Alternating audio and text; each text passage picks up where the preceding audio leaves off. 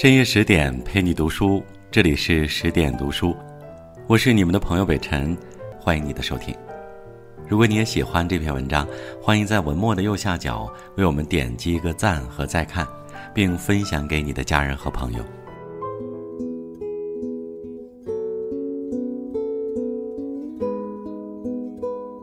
二零二一年二月二十二日。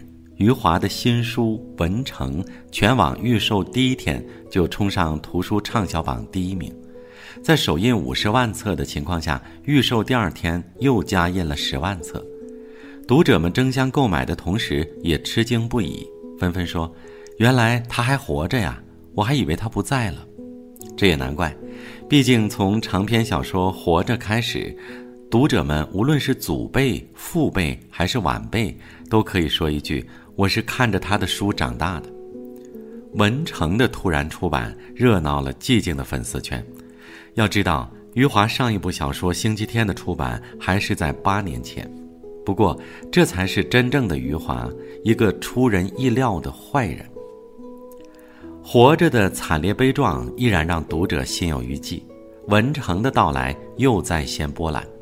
即使余华认为文成只是在书写一部传奇，但谁敢相信呢？浪漫的人书写浪漫，现实的人书写现实，苦难的人会让人看不到希望。余华笔下的苦难，让人看到的是令人窒息的绝望。于是有读者发问：作者一定是上个世纪不得志的读书人吧？我们这才想起去看一下余华的生平。出生于一九六零年的余华，在当今传统作家中年龄真的不算大，只怪成名太早，让人一度以为他一定白发苍苍，甚至早已不在人世了。不过，余华的人生绝对谈不上苦难，甚至可以说家境不错。余华的父母都是医生，家里住的是两层的房子，余华的人生也被安排得很妥帖。经常逃学的余华，在两次高考落榜之后，被父母安排进了一间牙科诊所，工作内容是拔牙。但余华不喜欢拔牙，在他看来，人的嘴巴里是最没有风景的地方。偶尔空闲也会自问：难道自己的一生就这么被定型了吗？恰在此时，他发现诊所对面的文化馆工作人员，总在街上游荡，不用坐班。一问才知，终日游手好闲就是文化馆人员的工作。于是去文化馆上班成了余华梦寐以求的归属。当时进入文化馆的途径有三种：会唱歌、会画画、会写作。权衡之后，余华选择了写作。梦想可能是一时兴起，但行动会让路越走越清晰。五年的时间，余华拔牙近万科的同时，不断的写稿投稿。他心里明白。要想从那些成熟的作家中脱颖而出，自己必须拿出更优秀的作品才行。然而，现实的打击让他的投稿目标从国家级刊物层层降到小报社。努力许久的余华只在当地杂志发表了两篇文章，内心难免挫败。那时候，邮递员把邮件扔进院子里的砰砰声就是退稿的信号。终于，有一天，北京文学的编辑打来电话说，寄来的三篇文章都可以发表，但需要到北京改稿。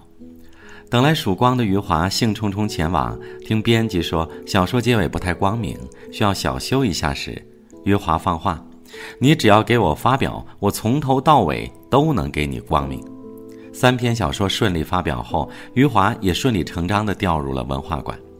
从牙医到作家，余华走了五年。不得不说，这是梦想的力量。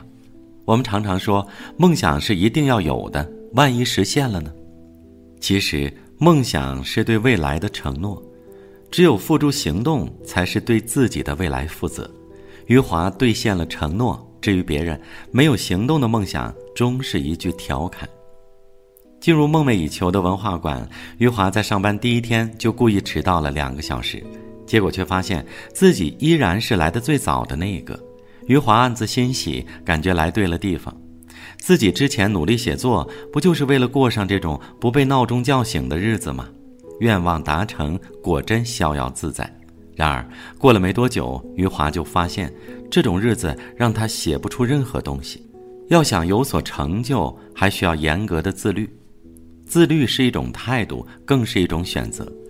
所以，当文化馆其他同事还在街上游逛，被别人羡慕的时候，余华已经开始了漫长而寂寞的创作之路。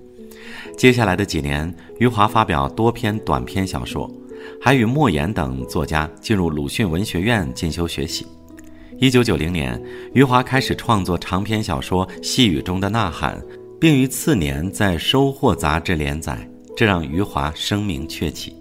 一九九二年，又发表长篇小说《活着》，被广大读者认可和追捧。本想进入文化馆就开始过上躺平人生的余华，像给自己打了鸡血一样，持续不断的写作。这份勤奋自律，大抵源于对文字的热爱吧。当自律成为习惯，他的灵感也如喷泉一样爆发。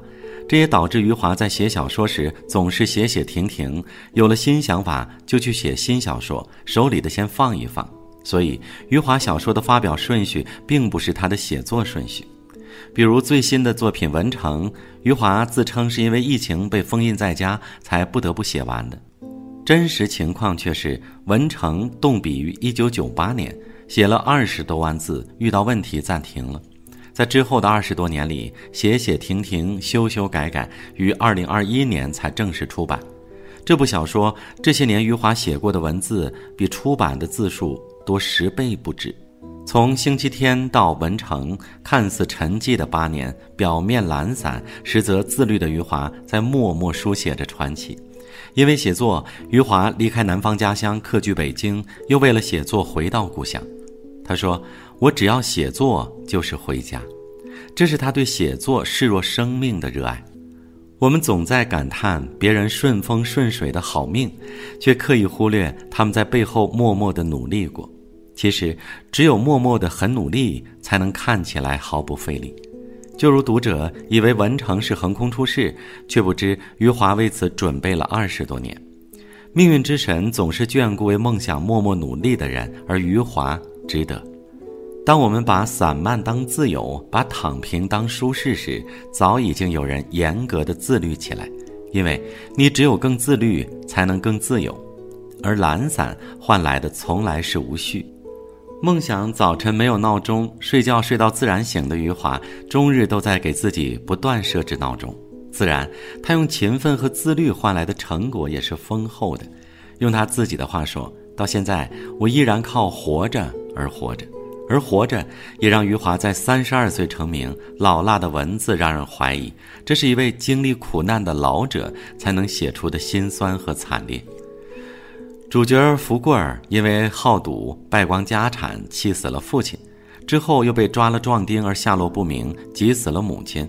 儿子争取到名额，兴冲冲去给县长夫人献血，被抽死在医院里。当妻子、女儿和女婿也相继离世，已经老去的福贵带着孙子生活，又因为给孙子吃了太多煮豆，被活活撑死。明明是活着，所有人却都惨烈的离去，剩下还活着的福贵，留给人的也不过是垂垂老矣的落寞。活着留给读者的难过依然难以平复。文成的到来再次考验着读者的承受力。一个男人背着嗷嗷待哺的孩子去寻找消失的妻子，道阻且长，生活不易，命运会走向何方？不过，读者悲伤着自己的悲伤，余华却在快乐着自己的快乐。